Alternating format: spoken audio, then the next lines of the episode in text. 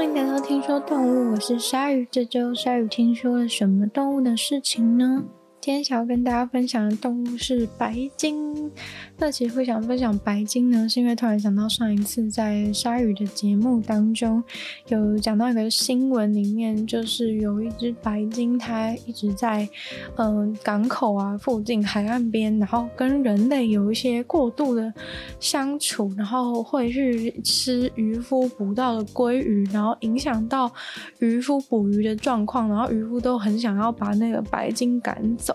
那之前呢，因为就有一只是有一只是海象吧，然后就是因为它一直干扰到挪威那边的渔夫，然后结果挪威的政府就后来就把那只很亲人的海象就直接把它给安乐死，就没有经过，就是好像评估，就是他们说认为就是他们评估后的结果应该要把那只海象给安乐死，所以他们就擅自的这么做了，因为影响到他们的渔夫。太多。那这一次呢，后来就是有这一只，这只白鲸也是有类似的状况。那其实专家就评估说，这个白鲸很有可能它是曾经被人类圈养过，然后后来被放出去。那所以它就很习惯跟人类一起相处，然后它也不太知道怎么自己去捕食。所以说呢，看到渔夫啊捞了一大堆鲑鱼，他就觉得说那是他的饲料，就。过去吃这样子，对，其实他也不是有什么恶意，只是他原本他原本习惯的生活，被人类养过的生活就是如此，所以说，嗯、呃，那个他就一直有这样的行为模式，那这样就造成渔夫很大困扰，所以就挪威政府就有可能也会像海象一样去把这只白鲸安乐死，然后这时候就有一个有一个商人他就出来说。他愿意就是去救这只白鲸，这样，而且他救的方法是很厉害，就他在挪威的一个港口，就是。画了一个很一个区域，就是他把那一整个区域就是用网子，就是希望可以把它围起来，然后在那一整个区域就是希望可以做成就是这些让呃原本是圈养环境的海洋动物，然后他们就是可能被放走的时候，被放生的时候，可能就可以在这边收容这一些动物，因为就是这些海洋动物啊，他们原本都不太知道要怎么怎么自己吃东西，因为都有人喂它嘛，所以说他们。放生的时候都没有办法适应海洋的环境，对，但他们其实更其实是值得活下去的。那一般的时候，很多状况都是他们要不是自己没办法生存就饿死，要不然就是他有可能会因为就是有这种很独特的不寻常的行为而遭到安乐死。那很多人都觉得说，这个海洋动物啊，就是他们被人类养过之后就没有办法再回归自然，但这个。商人就他就觉得说，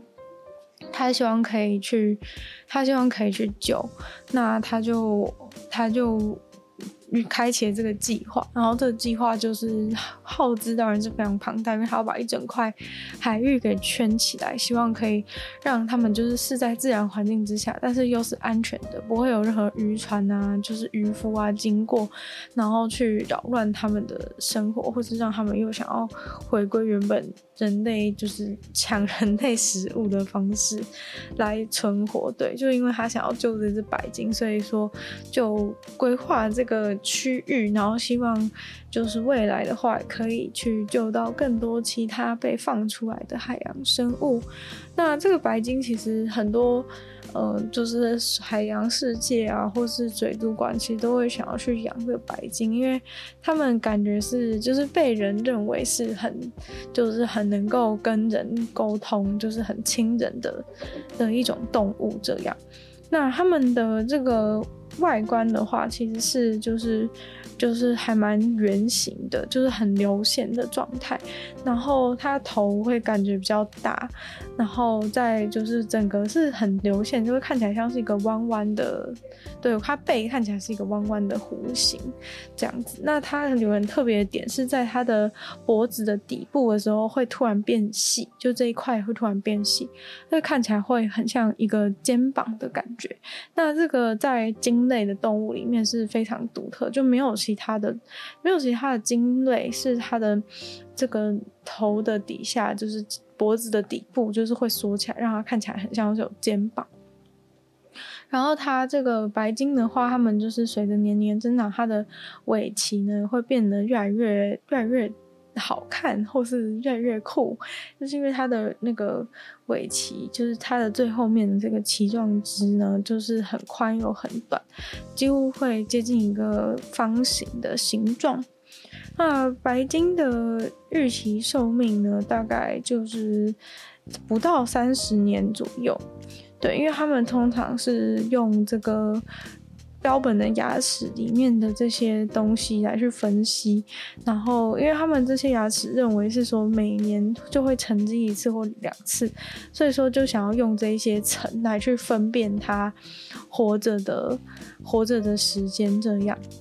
那在二零零六年，就是有用一个研究去看，结果发现说就是好像。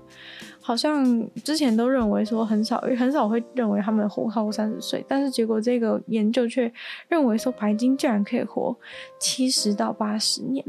对，但是其实呢，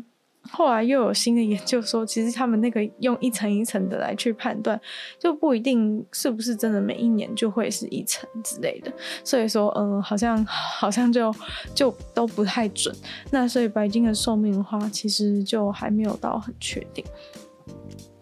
那这个白金的话呢，就是它们雄性跟雌性的大小差的还蛮多的，雄性会比雌性还要大只，大概二十五趴左右，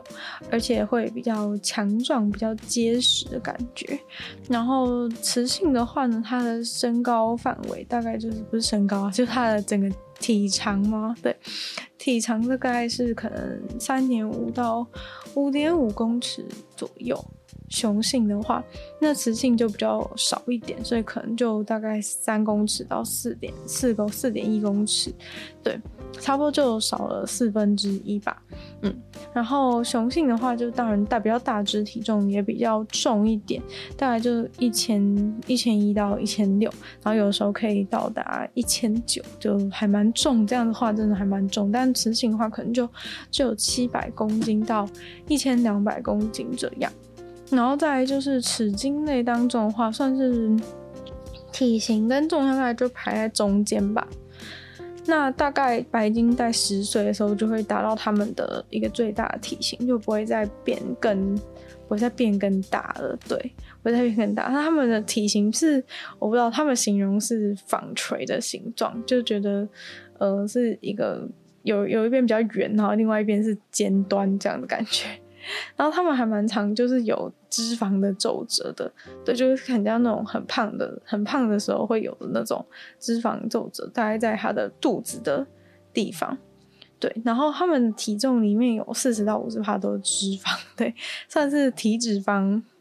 非常高的。非常高的一个动物，但这跟他们居住的环境有关系，就是嗯，因为他们是住在比较靠近北极的动物，那比较靠近北极的话，当然会比较冷啊，所以说比较冷需要比较多可以御寒的脂肪，所以他们的就占他们体脂肪占四十趴到五十趴左右，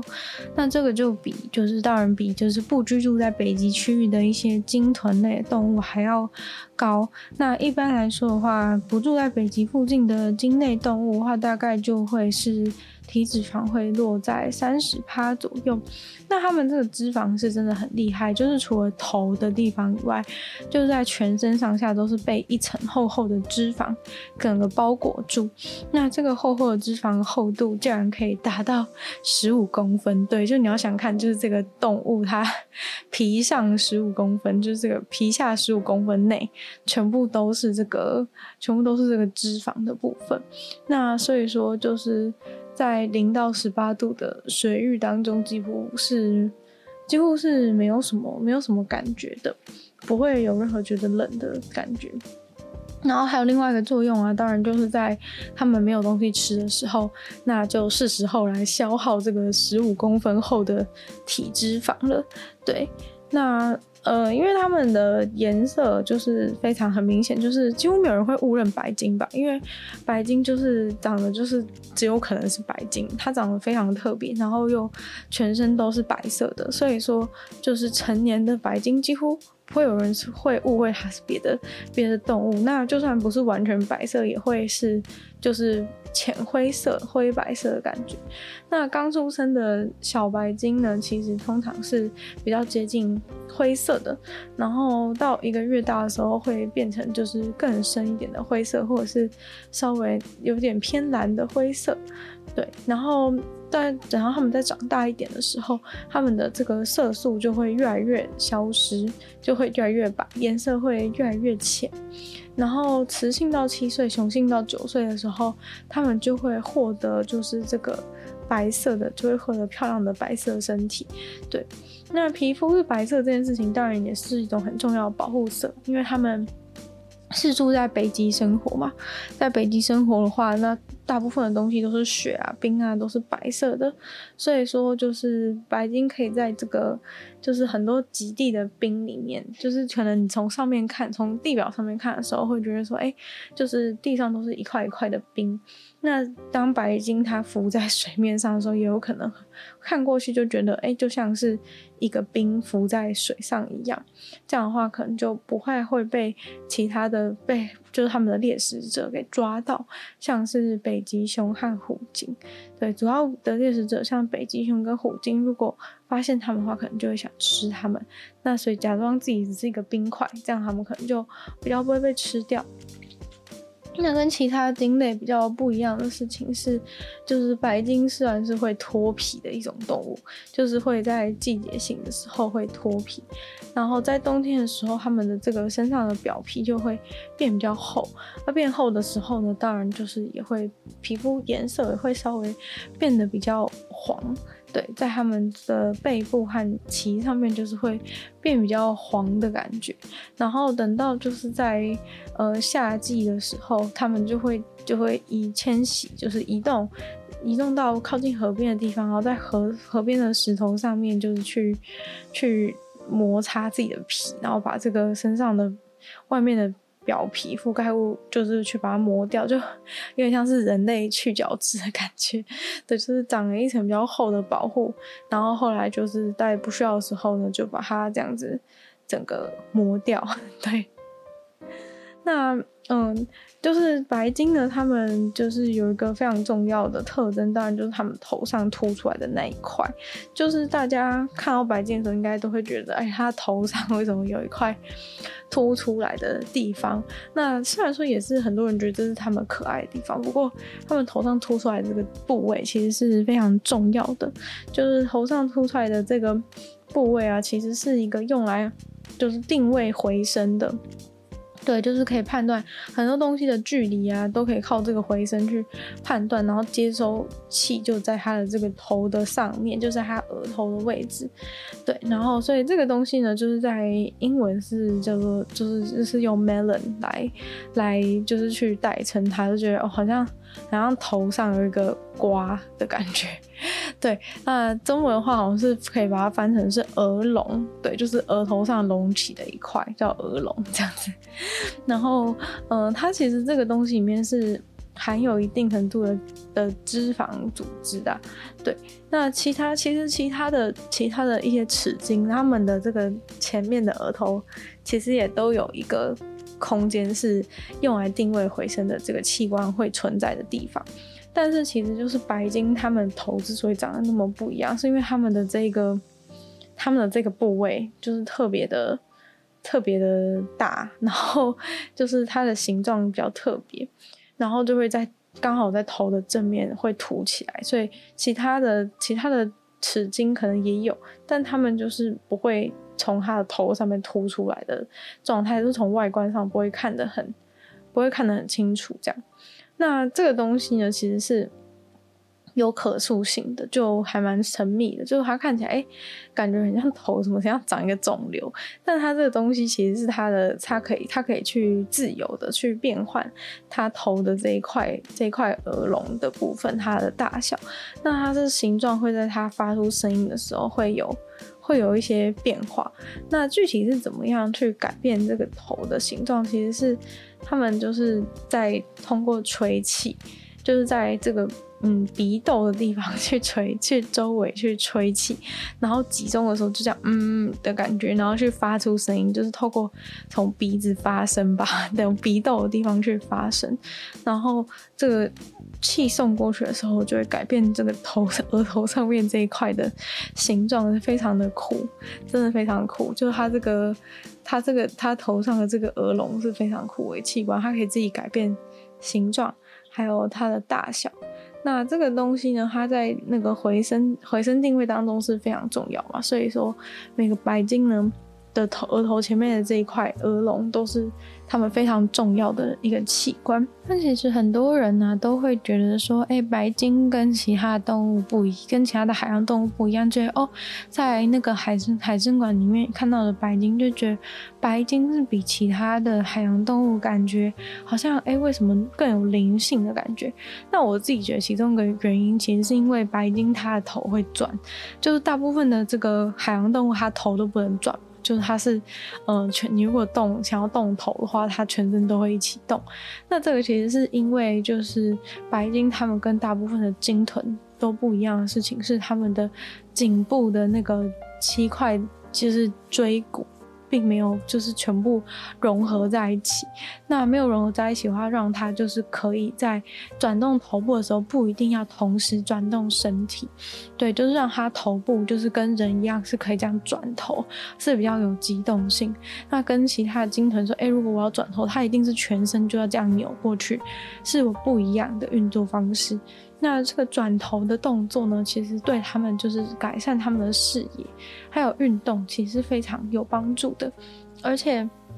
他们在深水中就是捕捉猎物，还有躲避猎食者的时候，哎，就是这样，哎，转头就已经看到猎物，或是看到有人在追，那他就是视野方面马上看到，他可以更快的去反应，就可以逃走。对，那就是这个白金的话呢，他们还有一个很酷的事情是，他们甲状腺就是很大，甲状腺超比陆生哺乳类动物还要大很多，然后它的甲状腺的重量竟然是马的三倍。那其实这个甲状腺的状态就是。就是可以让他们帮助他们夏天呢，不是会去河口的部分、河口的地方附近生活，那这个时候可以帮助他们有更好的一个新陈代谢。对，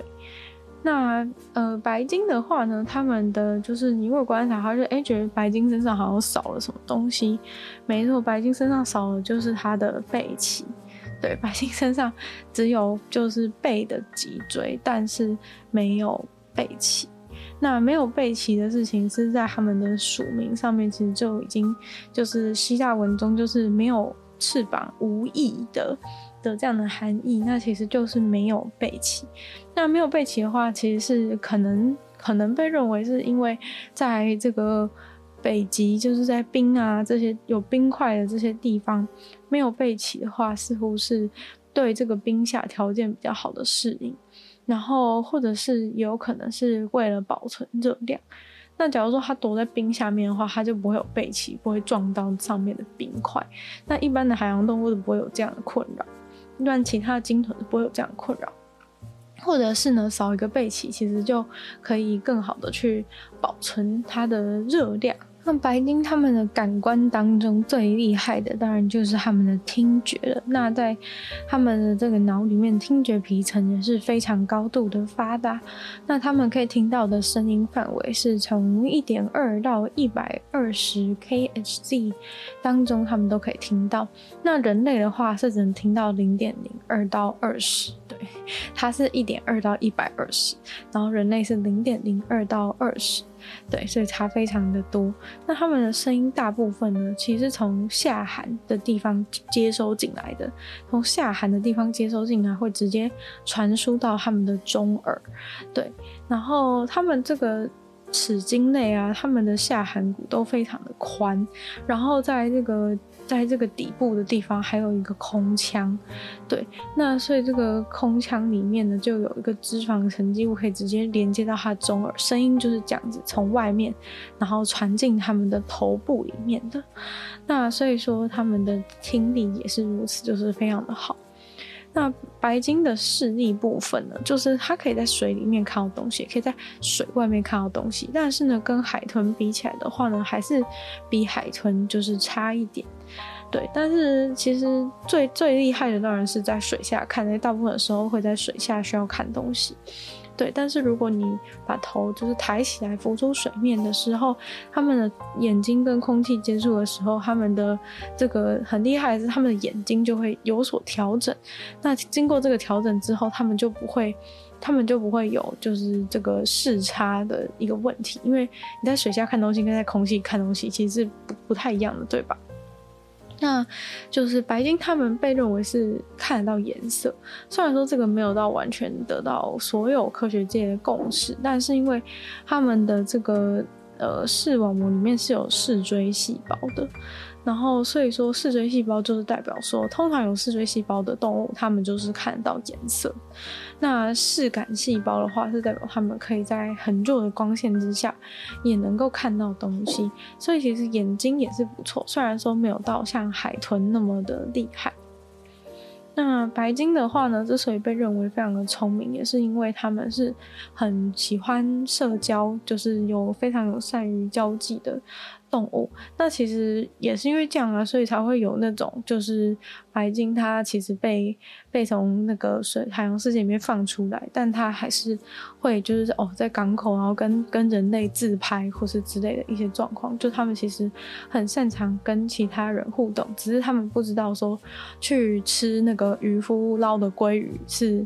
他说他们原本应该是觉得说吃人类喂的食物是一种很乖的表现，所以他应该觉得说，哎、去吃人类给他的食物，他觉得很高，会就人类会开心。但是，呃，就是在渔夫谷捕鲑鱼的状况，很显然就不是这样，因为。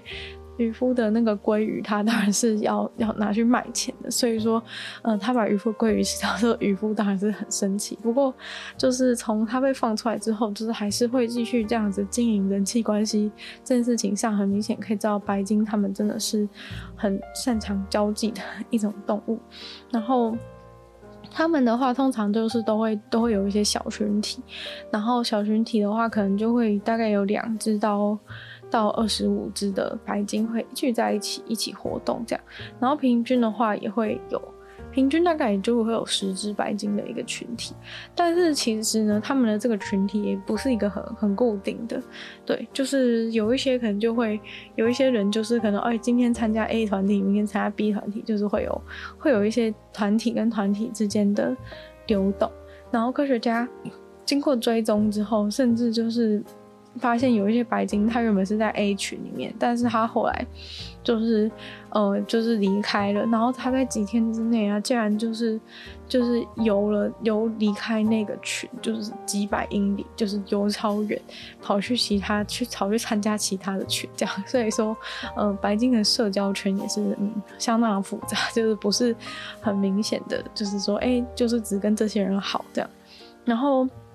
白金的群体也其实是可以分成分成三种类型，就是有一种是叫做托儿所，叫幼稚园类的。幼稚园类的群组呢，其实大部分就是。就是要有母的白鲸跟小小白鲸一起组成嘛，因为就是还在育儿期，然后妈妈白鲸就会去照顾一些小白鲸这样的感觉，所以就是一个呃托儿所形式的托儿所形式的群体。那接下来就是会有这个单身单身单身白鲸的群体，单身白鲸的群体的话，通常大部分都是男性。其实这跟其他的动物也有点类似，其他动物也会有这种这种群体之分，就是呃单身。白鲸的群体几乎都是，就是都是雄性。不过他们是还有一种比较特别的，是有混合群。一般动物可能就会有前面两种群体是正常，但这个混合群的话呢，就是比较特别，就是会有两种性别的白鲸都会同时的存在。然后在夏天的时候，因为他们不是都会跑去河口，就是河口度过嘛，所以说夏天的时候可能会有就是成千上成百上千的白鲸全部也出现在同样的河口的河口的地方，但其实这个时候也是最危险的时候，因为就是在这个时间，大大家都知道说他们会到那边聚集，所以是不是就是猎食者或是人类就可能会在那个时候去去猎杀他们？那他们其实是合作动物嘛，不然干嘛就是一起 一起活动呢？所以他们通常会就是一整群的白鲸一起去进行狩猎的活动。然后平常没事的时候，他们也很喜欢就是互相追逐，就是很像小孩子在走廊奔跑追逐的感觉。然后或者是也会一起玩耍，或者是通常打架。然后白鲸好像很喜欢用身体互相。摩擦，这个在圈养环境跟就是海在海里外面的外后面的海里面都很常会发现这件事情。然后一起活动的时候啊，他们还会就是在同个时间，然后一起同步的浮出水面，然后同步的下去，这样就是可以看到这样这种就是他们同步的一些很很整齐的一些活动方式。很多科学家呢，其实都认为说，白鲸他们之所以是感觉比较有智慧，或是感觉比较有灵性的动物啊，其实也是跟他们就是很喜欢。互相玩耍的这种习性有关系，而且他们充满了好奇心。对，就像是可能会有一只白鲸，它会吹泡泡，然后另外一只白鲸就会来戳破它。其实就很像，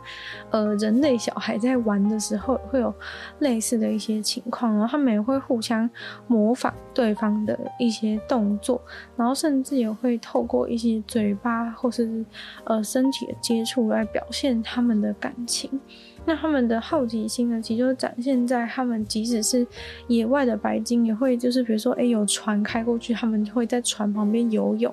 会想要看，就是哎、这些这是在干嘛之类的，他们会很好奇。那其实他们还会玩，就是地上捡到的东西。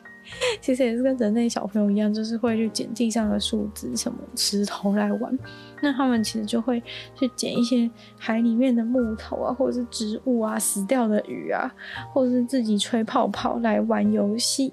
那有的时候，嗯，在就算在圈养环境当中，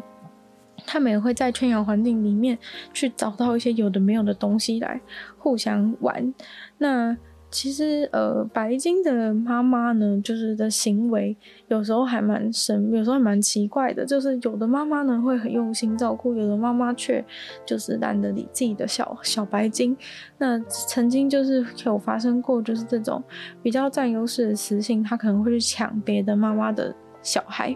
对，尤其就是有可能她自己还在怀孕，或者是她自己的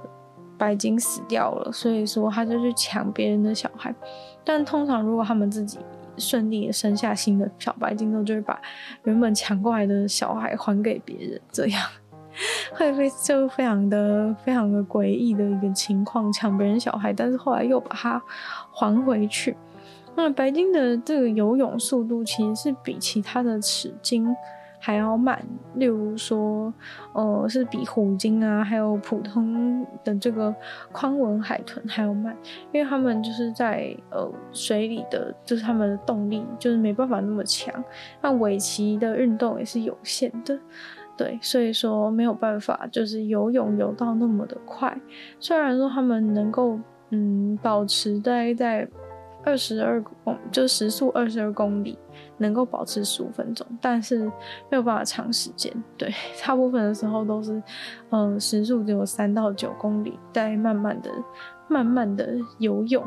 那他们比较厉害一点，虽然他们游很慢，但是他们会倒车，就是他们会呃倒着游泳，对，非常的厉害。那嗯，他们五趴到十趴时间是比较靠近在水面上，在水面上游泳。对，然后剩下的其他的时间，他会在就是在水比较深，在游泳，在整个身体都是泡在水里的状况之下去游泳。但是呢，白鲸呢不会像海豚或是虎鲸一样会有那种跳出水面，然后就是滞空的那一种画面，就不是常常会看到海海豚或是虎鲸都会有被人摄影师拍到那种呃刚好跳出水面的那种漂亮画面。但白鲸的话就不会，白鲸没有这样子的，没有这样子的习性。那白鲸的话，其实，嗯，到水里的深度其实也蛮浅，其实他们大概都是在生活在二十公尺深左右，对，真的蛮浅的。虽然说他们其实有能力，就是可以去游到更深的深度，但是他们通常就不会喜欢这样。就是虽然他们有能力可以可以游到，就是可能水深就是四百公尺啊，或到九百公尺那么深，但就他们平常不会这么做。嗯，然后通常。一次潜水大概可以游大概三到五分钟左右，最长可以二十分钟。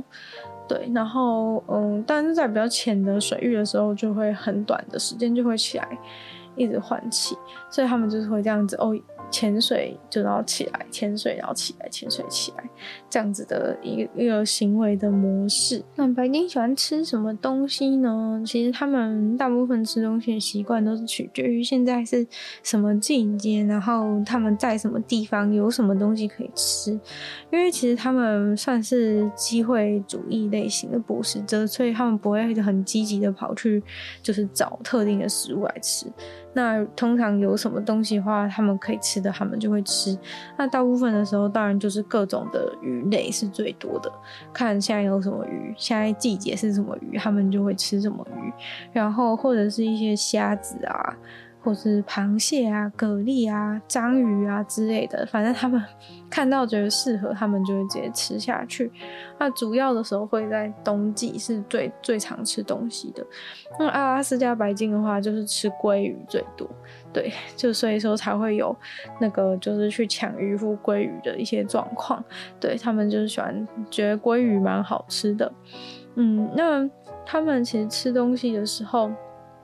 就是必须要整个用吞的方法把它吞下去，就是会，嗯，所以这也是为什么它脖子很灵活，因为它其实吃东西的时候是要这样子用力的吸吸进去它它嘴巴里面，因为它们的牙齿很不很不大，也也完全不锋利，所以说没有不太能够就是去咬咬咬把食物咬碎再再吃，它们都是直接用吞的。那吞的时候就是要。呃，要用吸水的方法嘛，你就会吃到很多水，然后再把水把它吐出来。对，所以说它吃的东西不可以太大，就必须一定要是它吞得下去的东西，因为它不会再去咬它。它吃的东西一定要马上一吞就可以直接入到它肚子里面，要不然太大的东西就会卡在喉咙里面，它就会噎死。那通常他们可能会就是有合作捕食，可能会诶、去把鱼群围起来，然后他们就没地方可以逃，好几只白鲸就一起去把这个鱼群一起吃吃吃，把它吃光这样子。对，所以说白金吃东西的大小其实就差不多那样，不可能就是吃太大的东西，就算它太大，它也不敢吃，不然吃一吃，可能自己的小命就会不保了。白鲸他们互相沟通的能力很高，那很多人都觉得他们讲话的声音啊，可以发出各种不同的声音，声音听起来是有点像鸟叫声，所以有人把它称为是海上的金丝雀。那它发出各种不同的声音，然后也可以就是用不同的曲子曲调的方法来表达自己的情绪之类的。但他们其实是没有声带的，主要是透过呃鼻腔跟口腔上面一些。通空气流过的时候，去发出震动，发出一些声音。但他们这个声音其实是很厉害，是他们很会模仿，很会模仿别人的声音。那之前常常就有人以为说，哎，奇怪，怎么那里有小孩在叫？以为是有鬼，但其实是就是只是有白鲸在学小孩大喊大叫的的声音。然后曾经也有发生过一个很神秘的事情，就是呃有一个。有一只白鲸，它就是听到潜水员，就是潜水员在水下都会有那个，就是持续有通讯嘛，会跟在岸上的人就是沟通这样子。然后结果就是那个白鲸就模仿他们，就是叫那个潜水员回到水面上，就是起来的一个命令。然后就发出那个声音，就潜水员听到那个白鲸模仿声音，以为是上面的岸上的人类叫他起来，结果他就真的浮上去水面，结果岸上的人就说没有啊，没有叫你，没有叫你上来之类的。就后来才发现说，就是有，因为那时候有录音，所以后来才发现说，其实真的是那个白鲸在在学那个人类讲话，然后骗他，所以他当然不是故意的，但就他就在学人类讲话，然后导致那个潜水员真的很像。到他误会是真的有人叫他上去，不过就是他这个模仿是暂时性，就是过一阵子之后他就不再有这样子的行为表现。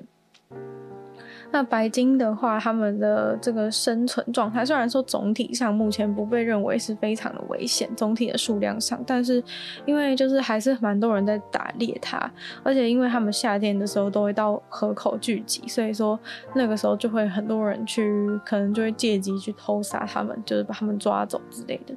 那白鲸，因为他们就是寿命蛮长的原因，所以很多科学家都会把他们当成是一种环境指标。通常就假如说近期的那个污染太严重的话，其实很很快河口就会开始出现很多死掉的白鲸，因为